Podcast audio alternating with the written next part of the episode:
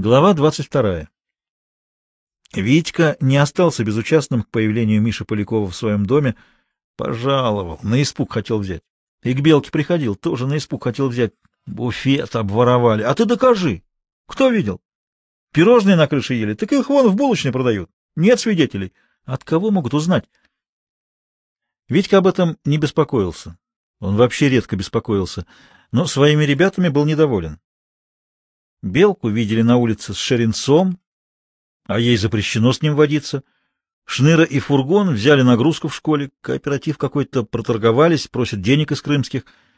Чем бы стали они без него? Паштет карманником, белка форточницей, давно бы сидели в колонии.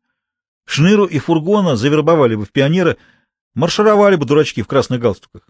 А он их в Крым берет, людьми сделал. Сидя во дворе, Витька лениво выслушал их объяснения. Нас с фургоном поставили тетрадки продавать, карандаши и все прочее, — рассказывал Шныра. А потом из учкома проверили, три рубля недостачи. — Согласились, зачем? Вам больше всех надо? — Так ведь постановление учкома. — Дурачки вы, — пренебрежительно сказал Витька. — Мишка нарочно всучил вам кооператив, чтобы запутать. — А как проторговались? Взяли чего? — Ничего не брали, фургон перепутал. — линейки есть и по 4 копейки, и по 10, и по 15, от длины зависит. А он все говорил по 4, все перепутал. Зачем перепутал?